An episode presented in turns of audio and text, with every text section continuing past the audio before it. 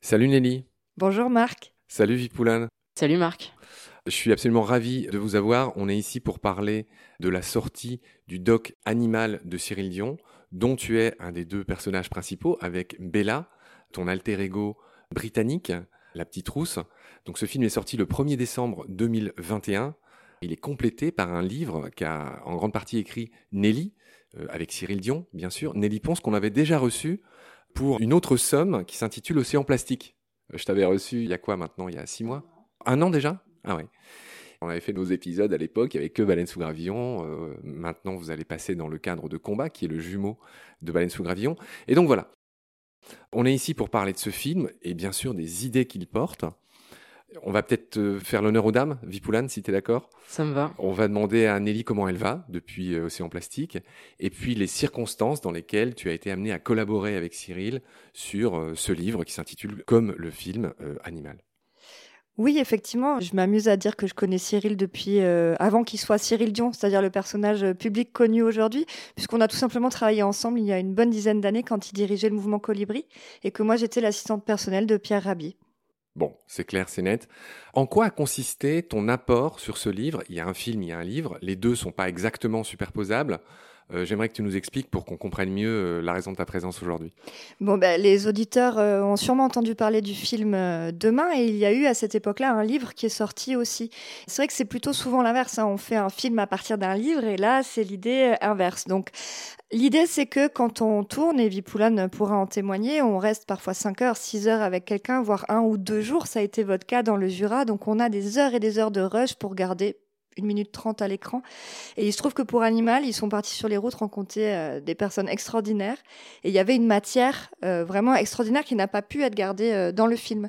Donc l'idée du livre a été de construire un livre d'entretien à partir de toute cette matière de recherche du film. Et comme Cyril est très occupé, comme on le sait tous, moi, j'ai aidé à construire ces entretiens à partir de cette matière qu'il avait lui-même euh, évidemment définie, filmée et euh, dans laquelle il y avait en permanence euh, Bella et Vipoulane, comme tu viens de le dire. Vipoulane, je me tourne vers toi. Il y a plusieurs petits détails que j'aimerais voir avec toi avant qu'on rentre dans le vif du sujet. Premièrement, j'aimerais dire ton nom de famille. Parce que je me dis que, tu, tu me l'as fait remarquer en rentrant, le film a été tourné en 2019, tu avais 16 ans. Je t'ai demandé en quelle classe t'étais et t'as failli me mettre une droite euh, en me rappelant que tu avais 18 ans et que tu étais en L1. Et là, deuxième connerie de ma part, j'ai dit ah oui, tu fais un bac L? Et tu m'as appris que tu étais bien en licence. Donc pareil, resitue-toi par rapport à ce film, euh, par rapport à ce qu'on voit de toi dans le film. Effectivement, je te trouve plus élancé que dans le film. T'étais, je sais pas comment dire, peut-être un peu plus petit en taille. Je sais pas si d'autres gens te l'ont dit, mais tout ça n'est pas important. Euh, je vais commencer par dire ton nom de famille. Vipulan Puvanesvaran. C'est un nom tamoul.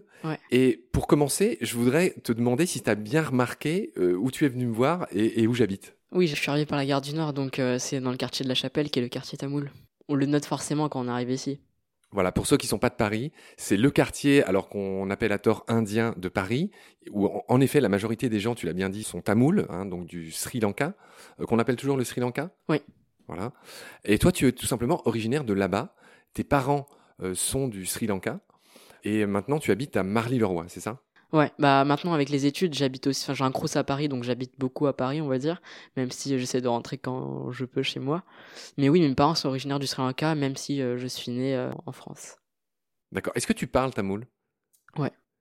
Donc en fait, j'aurais pu te saluer en te disant Manakom. Vanakom. Vanakom. Ouais.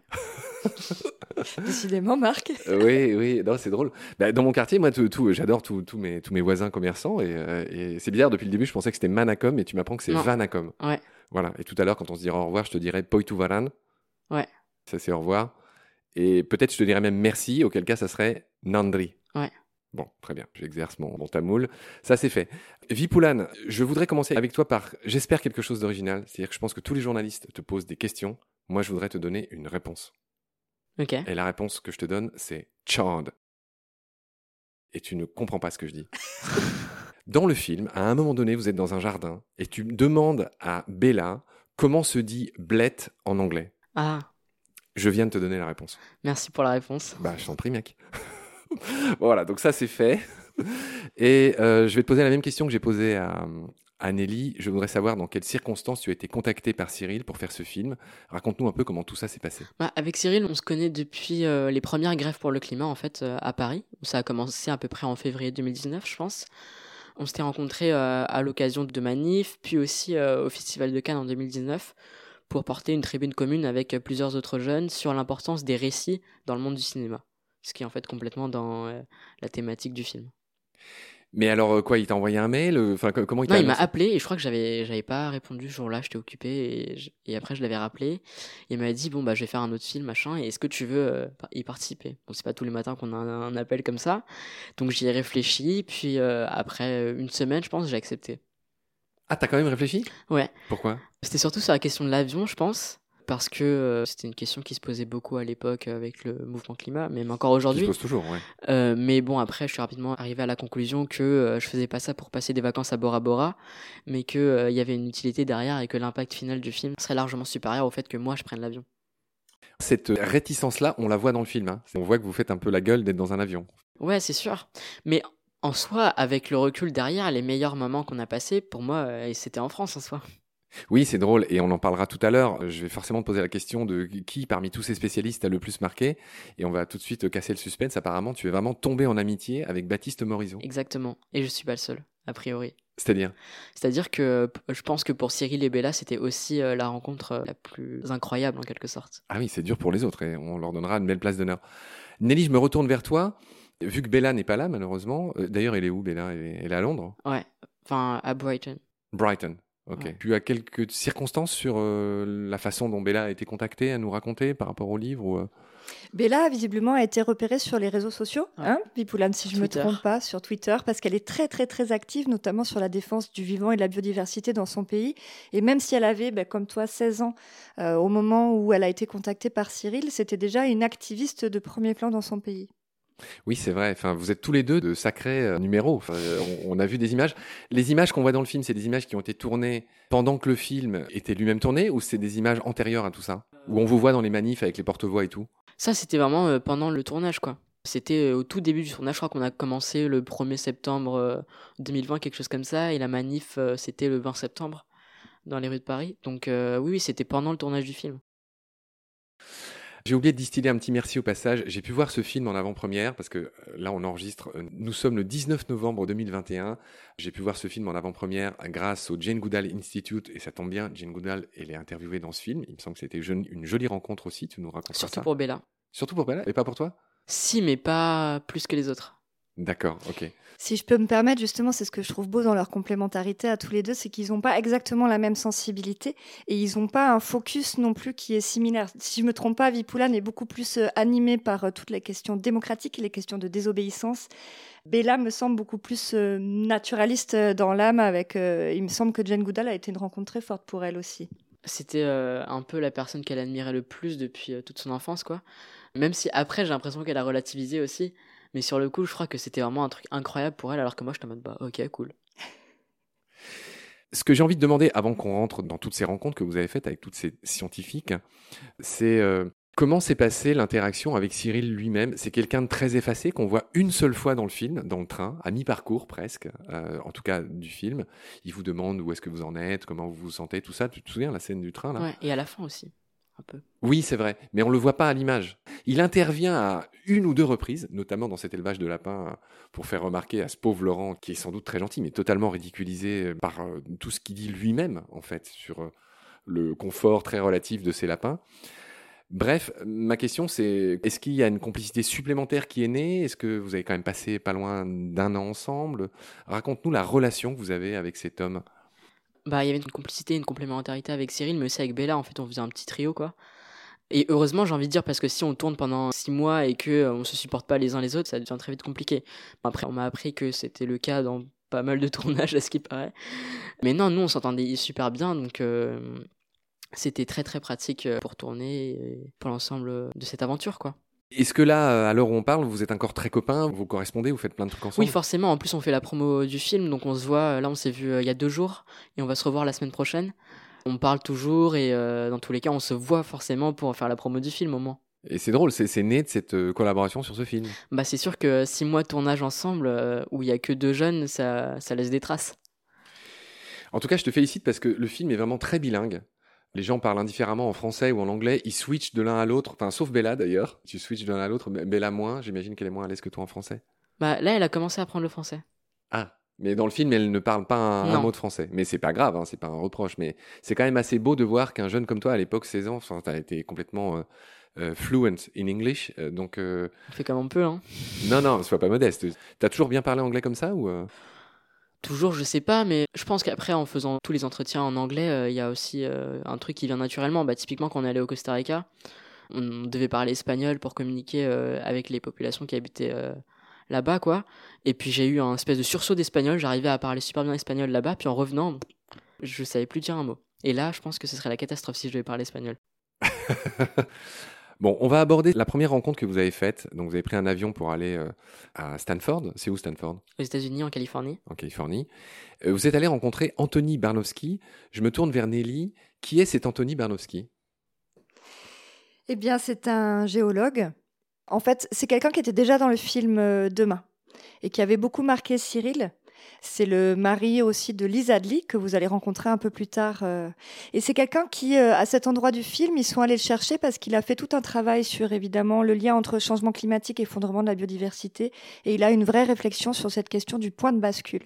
Donc c'est effectivement lui qui ouvre un petit peu le, panorama euh, du film avec tous les grands chiffres. Il faut imaginer de manière très synthétique que Animal va être le pendant de demain sur la question de la biodiversité. Vipoulane, je me tourne vers toi. À l'aube de ce film, au commencement de ce film, Anthony Barnowski écrit les cinq causes de disparition de la biodiversité sur un tableau. Si tu veux bien, j'aimerais que tu nous les résumes. La première cause aujourd'hui d'extinction de masse, c'est la destruction des habitats, en partie à cause de la déforestation par exemple. La deuxième, c'est euh, le changement climatique, mais qui pourrait devenir la première si on continue dans les trajectoires euh, actuelles. Ensuite, il y a l'invasion, euh, Des espèces invasives? Les espèces invasives exactement, dont le meilleur exemple est sans doute le frelon asiatique. La quatrième, c'est les pollutions, aussi bien la pollution plastique que la pollution des airs, que la pollution de l'air, que la pollution de l'eau. Enfin, c'est hyper euh, divers et varié, quoi.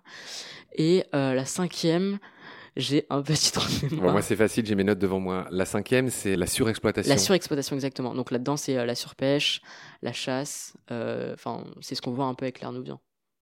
Oui, on va parler de Carnouvian de Bloom dans un instant. Je me tourne à nouveau vers Nelly.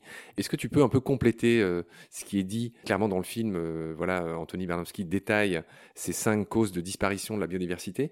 Qu'est-ce que le livre apporte en plus par rapport à ces questions? Il y a d'autres spécialistes qui apportent un éclairage là-dessus? Alors, pas nécessairement d'autres spécialistes. En revanche, les entretiens sont beaucoup plus euh, complets que ce qu'on peut voir dans le film. Comme je le disais tout à l'heure, euh, parfois on est obligé de garder une minute trente à l'écran. Donc, euh, bah, cet Anthony, il va nous dire beaucoup plus de choses euh, dans le livre. Et je trouve que Vipoulane a vraiment très bien résumé.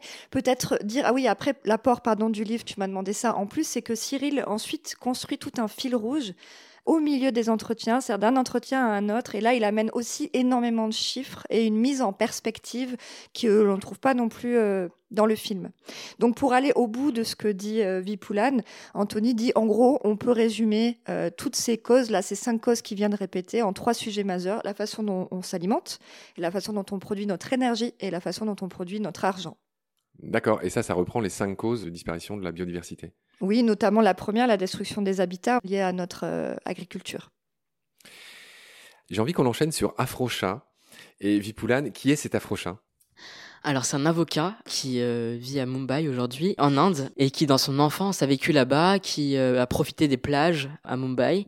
Et en revenant à Mumbai après ses études et euh, en commençant sa carrière, il a vu que ces plages euh, étaient euh, dévastées et qu'il y avait plusieurs mètres de plastique sur ces plages. Donc il a commencé à lancer un petit mouvement où petit à petit ils sont allés récupérer tout le plastique parce qu'il y avait aussi énormément d'animaux qui échouaient sur les plages à cause de tous ces déchets-là. Et au fur et à mesure, ils ont, nettoyé quasiment toute cette plage. Et ils continuent encore aujourd'hui. Il y a de plus en plus de monde qui rejoint ce mouvement. En quelque sorte, c'est aussi un moment du film qui montre l'interconnexion entre l'aliénation des humains et des non-humains. C'est-à-dire que euh, ces déchets plastiques-là, à la fois, ils produisent un environnement qui est complètement euh, insalubre pour les personnes qui habitent dans les bidonvilles, par exemple, et de manière générale pour toutes les personnes euh, précaires à Mumbai, et en même temps, ils provoquent de terribles destructions, des ravages pour les dauphins, par exemple. Et pour moi, l'une des clés du film, c'est de dire que tant qu'il y aura de l'aliénation envers les humains, il y aura aussi toujours de l'aliénation envers les non-humains. Alors Afrocha, il a plusieurs punchlines que j'ai trouvées euh, lumineuses, parce qu'on le dit tout de suite, ce film de Cyril Dion, enfin, je pense qu'il y en a beaucoup qui le diront euh, une fois que ça sera sorti, il n'est pas que culpabilisant. Parce que ça, les gens en ont marre, malgré tout. C'est vrai que tu emmènes personne avec toi en disant, bah, c'est pas bien ce que tu fais. Donc lui, euh, Afrocha, il est assez les pieds sur terre, hein, et il a deux, trois punchlines, dont Awareness is my action. En, gros, ce qu'il dit, c'est ce que disait Gandhi. Sois le changement que tu veux voir advenir dans le monde. C'est ce que j'ai compris dans ce qu'il dit. Oui, d'une certaine manière, ça retraduit un peu la réalité des mouvements climat et de la jeunesse pour le climat qu'il y avait à l'époque. Et c'était ma situation personnelle aussi, c'est-à-dire qu'on était très très dans une suite d'organisations de grève pour le climat pour protester contre euh, l'inaction ou la complicité du gouvernement dans les destructions et les aliénations, mais sans vraiment euh, essayer d'avoir une efficacité concrète et en quelque sorte, c'est ce qui est retraduit, puisqu'on enfin, on faisait des posts sur euh, les réseaux sociaux, on faisait des manifs, etc. Mais en réalité, il n'y avait pas d'efficacité parce que les gouvernements s'en foutaient. Alors que lui, en faisant ce qu'il fait, concrètement, il y a des plages qui sont nettoyées, il y a des dauphins qui ne vont pas mourir, il y a des personnes qui vont mieux vivre dans des bidonvilles, quoi. Voilà, c'est quelqu'un qui se retrousse les manches, qui n'en fait pas des caisses, et c'est peut-être pour ça qu'il y a tant de gens qui l'ont rejoint. Et c'est vrai qu'il a quand même réussi à créer une sorte de mouvement, y compris dans les bidonvilles, les gens qui peut-être c'est pas leur préoccupation majeure, l'environnement, la pollution, etc. Et, on voit que qui crée de l'adhésion. En soi, si, euh, pour les populations qui habitent dans les bidonvilles, il y a une forme d'écologie qui est extrêmement importante pour eux, mais c'est une écologie de subsistance. C'est-à-dire que euh, la question des déchets ou la question de l'eau, de, euh, des autres espèces qui les entourent, ça détermine euh, leur qualité de vie en soi. Bernard Arnault pourrait exister, continuer à exister dans ses grands bureaux parisiens, mais pour les personnes qui habitent près d'une rivière extrêmement polluée, c'est compliqué de s'en sortir si tout ce qui nous entoure n'est que détritus. D'accord, avant d'en venir à une autre punchline de Bella, qui est la grande absente de notre émission, on l'invitera une autre fois. Nelly, est-ce que tu veux ajouter quelque chose sur toute cette partie afro-chasse qui se passe en Inde? C'est un peu ton sujet. Oui, et du coup, ça m'a beaucoup bousculé, puisque moi, qu'est-ce que j'ai fait pour lutter contre la pollution plastique? J'ai écrit un livre. Et Afrose, il dit, il faut arrêter de parler, il faut agir. Donc moi, évidemment, ça m'a énormément challengé. Je viens du terrain, en plus, à la base, plutôt dans le milieu agroécologie par ma culture. Et là, aujourd'hui, je dédie complètement ma vie à l'écriture et donc à parler et à la transmission. C'est ici que j'ai décidé de me situer pour la suite de mon histoire. Et lui, il va nous dire, arrêtons de parler, agissons. Et pourtant, il est avocat et on voit à quel point euh, il raconte que oui, il croit dans les lois, mais il croit davantage à l'action de terrain. Et quand on dit en termes de pollution plastique, nettoyer ça sert à rien, regarde le nombre de plastiques qui vont revenir dès le lendemain sur les rivages. Il dit mais doit-on se, on doit bien se laver tous les matins? Se dit-on que c'est une tâche désespérée? Et en même temps, après avoir enlevé des dizaines de milliers de tonnes de plastique de cette plage-là, alors certes c'est anecdotique face à l'ampleur de la pollution mondiale, toujours est-il que des tortues olivâtres sont revenues nichées à cet endroit-là alors qu'elles avaient disparu depuis des décennies. Donc il a un très beau message, mais que je remettrai dans une perspective perspective beaucoup plus globale. Il y a les faiseurs, il y a les parleurs, et il y a les changements locaux, et il y a les changements systémiques, et on a besoin de tout le monde. Rien à ajouter par rapport à ça. Il y a Bella qui conclut cette séquence sur une phrase que je trouve à la fois d'une infinie poésie et d'une percussion euh, totale. Elle dit euh, We live in a world with infinite growth, in a limited body. In a human body, it would be called cancer. And in our world, we call it progress elle fait une comparaison avec ce qui se passe dans un corps humain où une prolifération illimitée s'appellerait un cancer, mais cette recherche du profit infini, euh, de la croissance infinie dans notre monde, pour l'instant, c'est notre modèle et c'est ce qu'on appelle le progrès. Il n'y a rien à ajouter, je pense. Pour revenir peut-être sur euh, Affreuse, je pense que pour compléter ça, c'est aussi le basculement qu'il y a eu peut-être entre le début et la fin du film, puisque en tout cas aujourd'hui, je pense que juste faire des grèves pour le climat, euh, pour faire des grèves pour le climat, ça ne sert à rien. Et que en sciences politiques, il y a un constat qui est extrêmement important, c'est que nos dirigeants politiques et économiques ont fait de grandes études, de grandes écoles, ils connaissent la réalité. Quand par exemple Macron dit qu'il n'y a pas de violence policière, il sait qu'il y en a. Quand Macron dit qu'il n'y a pas de violence au travail, il sait qu'il y en a. Pour le changement climatique et pour l'écologie de manière générale, c'est exactement la même chose. Même s'il n'a pas lu euh, Baptiste Morisot, je pense qu'il maîtrise un certain nombre de concepts et de phénomènes, mais il ignore de manière volontaire parce que ça va contre ses intérêts. Et donc ça sert à rien en fait de toujours... Euh, faire des tweets et des manifs pour croire que le gouvernement va changer, mais essayer de mettre en place le changement par soi-même, notamment euh, par des luttes locales. Moi, c'est ce qui me parle en tout cas aujourd'hui. Oui, il y a beaucoup d'autres spécialistes que vous avez rencontrés et enchaîné sur eux, mais avant ça, il y a une autre idée qui est distillée par Afrochat. C'est cette idée recycler, bon, tout le monde en parle, et là encore, on est dans ton sujet, Nelly, mais lui, il insiste sur le fait qu'il faut réduire, et on le voit aller voir les gens des bidonvilles pour leur dire, alors, vous avez acheté quoi cette semaine, sans les pointer du doigt ou sans les engueuler. Et là, il, est positivement surpris quand il y a une dame qui lui dit, euh, ah ben non, j'ai pas acheté d'emballage de, lait parce que maintenant je l'achète en vrac, ou je sais plus si c'est du lait ou de la farine, enfin. Et donc voilà, il insiste sur cette idée de réduire à la source plutôt que de recycler, ce qui est un peu ce que tu dis dans ton livre. Oui, qui est la seule vraie solution, en tout cas la première que l'on doit se donner. Mais évidemment, elle n'arrange pas les intérêts dominants, puisque économiquement, elle n'est pas franchement intéressante. Et aujourd'hui, on voit un phénomène, on a un début de loi sur l'interdiction de certains plastiques à usage unique. On a mécaniquement transposé, c'est-à-dire qu'on n'utilise plus le plastique, mais on va utiliser du papier et du carton pour faire ces mêmes objets sans changer la logique de la question du jetable. Aujourd'hui, on manque de pâte à papier. On se demande même s'il y aura assez de papier pour faire des livres à Noël. C'est pas imputable uniquement à la question du plastique, puisqu'on a aussi avec le Covid euh, tout ce qui est colis, livraison, etc., qui a explosé. Donc on a aussi du carton là-dessus. Mais pour dire que là, on est vraiment dans des phénomènes où si on raisonne en silo, mécaniquement, on est juste dans du déplacement de pollution. Ouais, on s'est toujours pas attaqué à ce problème. Encore une fois, j'arrête pas de dire c'est ton sujet parce que c'est vrai que tu expliques très bien dans ton livre Océan plastique à quel point la moitié, je sais plus si le chiffre est bon, mais la moitié du plastique consommé, c'est pour emballer des trucs qui sont jetés le jour même où ils sont achetés. Oui, c'est 40% environ euh, l'emballage au niveau européen, 36% au niveau mondial. Et si on rajoute l'usage unique, donc le jetable, coton-tige, etc., on est à 50% de la production mondiale. C'est QFD, ma chère Nelly. Je me retourne à nouveau vers Vipoulam. Vanacom. J'ai envie d'exercer mon, mon tamoul. Ensuite, euh, vous partez euh, à l'Union européenne et là, vous rencontrez Claire Nouvian. Qui est-elle? Qu'avez-vous appris? Claire Nouvian, c'est la fondatrice de l'association Bloom, qui a une place extrêmement importante dans la lutte contre euh, la surpêche et toutes les formes de, de pêche qui détruisent les océans. Donc notamment la pêche électrique, la pêche en eau profonde, etc. Ouais, la pêche en eau profonde, ça consiste à racler les fonds marins avec des espèces de chaluts. Et elle explique dans ce film qu'au bout de huit ans d'action, ils ont réussi à interdire cette pratique qui tuait toute vie, enfin qui prélevait toute vie au fond des océans, qui est un endroit incroyablement important. C'est ça euh, dont vous vous êtes rendu compte euh, au Parlement européen? Oui, finalement, c'est cette absurdité, je crois qu'elle le dit aussi, que finalement, cette pratique, elle aurait jamais dû être autorisée, surtout, avant de devoir être interdite. Pourquoi on a un jour autorisé à détruire les océans, c'est-à-dire qu'on racle tout, les coraux, les, euh, les petits poissons, les euh, grands mammifères, tout, tout y passe. C'est finalement cette absurdité du système économique qu'on comprend au Parlement européen. Et ça se voit aussi après avec la scène où on chasse l'assistant parlementaire. Elle est extraordinaire cette scène. J'allais venir, c'est une des scènes les plus à la fois rigolotes et désespérantes du film parce que vous courez après un, on ne sait pas qui c'est d'ailleurs, c'est qui ce monsieur? C'est un assistant parlementaire d'un député espagnol mais qui est vraiment euh, pro pêche intensive. Ouais. Et on voit qu'en fait, il y a des discussions. En fait, euh, ce n'est pas qu'enfoncer une porte ouverte. Il y, a plein de choses que la plupart des gens ignorent. C'est que l'Europe file énormément de subventions aux pêcheurs et surtout aux pêcheurs espagnols. Est-ce que peut-être Nelly, tu voudrais un peu développer cet aspect?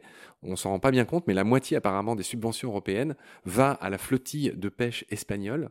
Et donc, ils sont très impliqués là-dedans. Les Espagnols, on ne veut pas forcément les montrer du doigt. Et après, il y a les Portugais aussi. Ouais, les Portugais. En gros, c'est quand même terrible ce qu'on voit à ce moment-là. On se rend compte que l'Union européenne subventionne la pêche et on voit à quel point, en plus, pour des motifs fallacieux.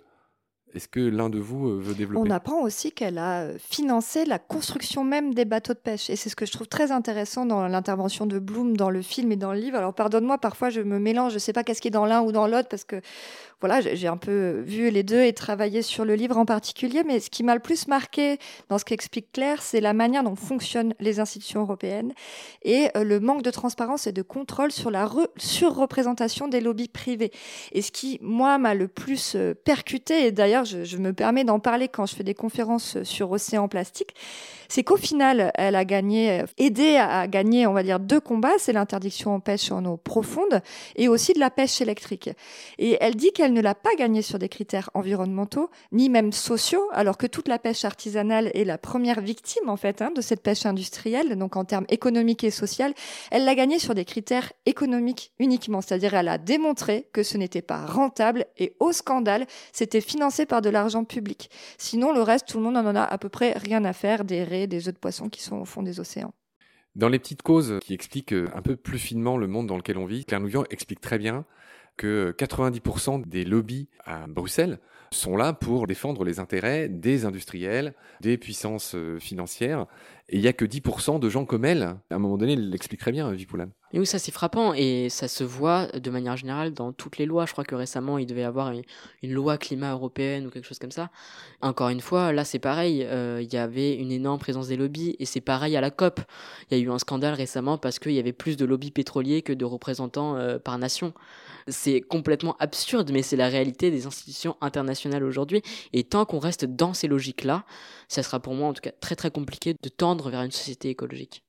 Cette scène, il y a deux choses marrantes, c'est assez bien euh, réalisé dans le film. Euh, il retranscrit les SMS que tu envoies à Bella et à chaque truc que dit le député espagnol où on se rend bien compte que les subventions européennes, en fait, soi-disant, elles vont pour rénover les bateaux, pour améliorer le confort euh, des marins ou je sais pas quoi, mais en fait, c'est juste pour construire plus de bateaux et pour surpêcher davantage, en fait. Exactement. Et, le mec, enfin, l'hypocrisie du truc, enfin, n'importe qui s'en rendrait compte, tu t'en rends compte, et là, on voit que tu envoies un SMS, ça apparaît à l'écran, genre bullshit, point d'interrogation. mais oui, mais c'est un autre monde en fait, euh, Bruxelles et de manière générale euh, les débats qu'il peut y avoir au sein de ces institutions.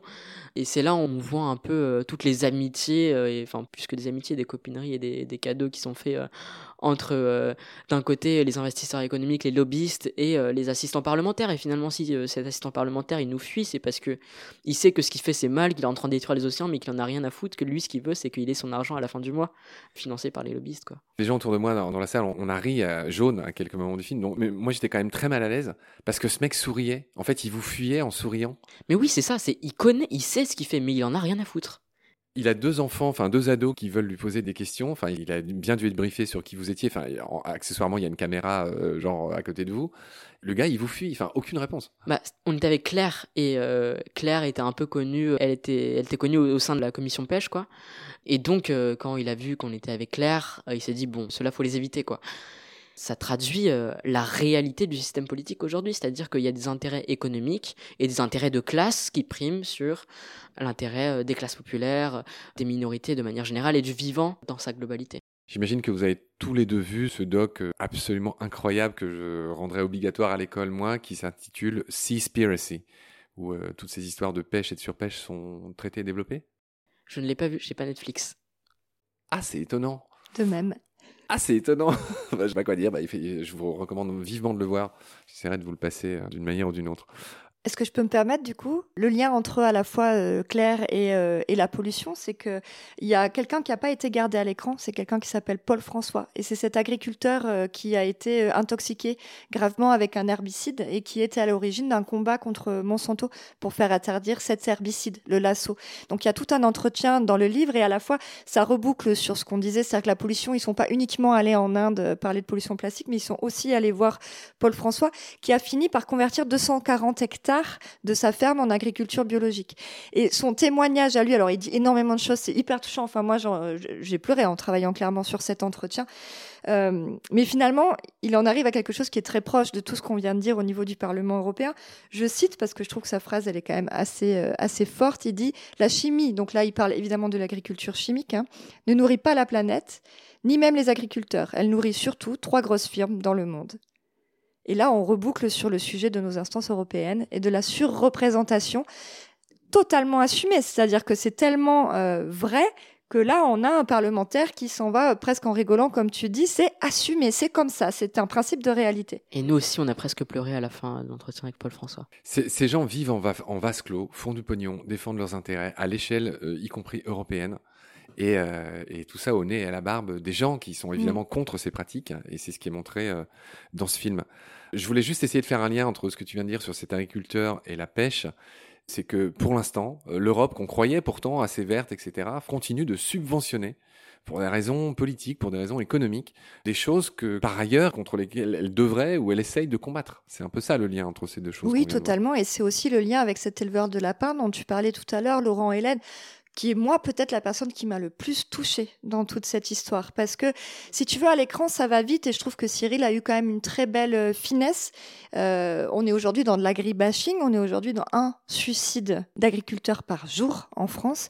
Et je trouve qu'il est important cet entretien parce qu'il montre à quel point cet éleveur est lui-même prisonnier du système. Et on passe d'un, jugement immédiat avec ces deux adolescents, vous êtes véganes tous les deux, qui rentrent dans un élevage intensif de lapins, qui se avec cet homme qui, comme tu le disais tout à l'heure, mais finalement, on devient presque ridicule. On rit Non, de l'entendre euh, décrire son élevage et en même temps, plus on avance dans l'entretien, et c'est encore plus vrai dans le livre puisqu'on a l'espace et il a l'espace de les s'exprimer, plus on finit par pleurer, non plus pour les lapins, mais pour lui aussi. Parce qu'en plus, il fait tellement de mal, il le justifie d'une manière qui est presque touchante d'ingénuité. Le mec peut pas être aussi bête pour ne pas se rendre compte du mal qu'il fait. Et à la fin, on apprend que ce mec gagne 350 euros par mois. Oui, et qu'il est et tenu. qu'il est tenu par les et qu'il a envie coopératives. de sortir de son élevage. C'est c'est ça qui est important de dire quand même.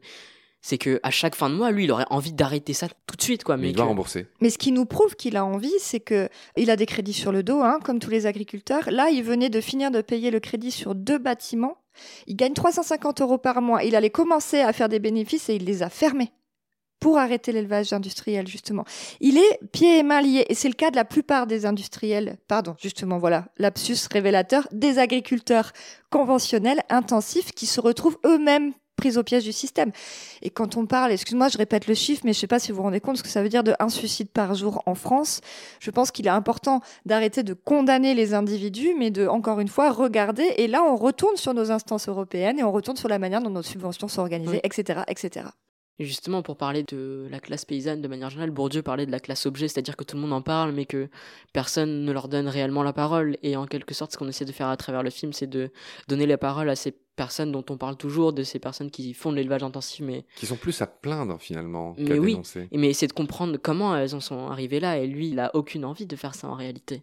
Ouais. Moi, je salue en tout cas le travail de Cyril là-dessus, qui a eu le courage d'aller un peu prendre le contre-pied euh, de euh, ce que souvent on a envie de dire, euh, voilà, un vilain agriculteur industriel.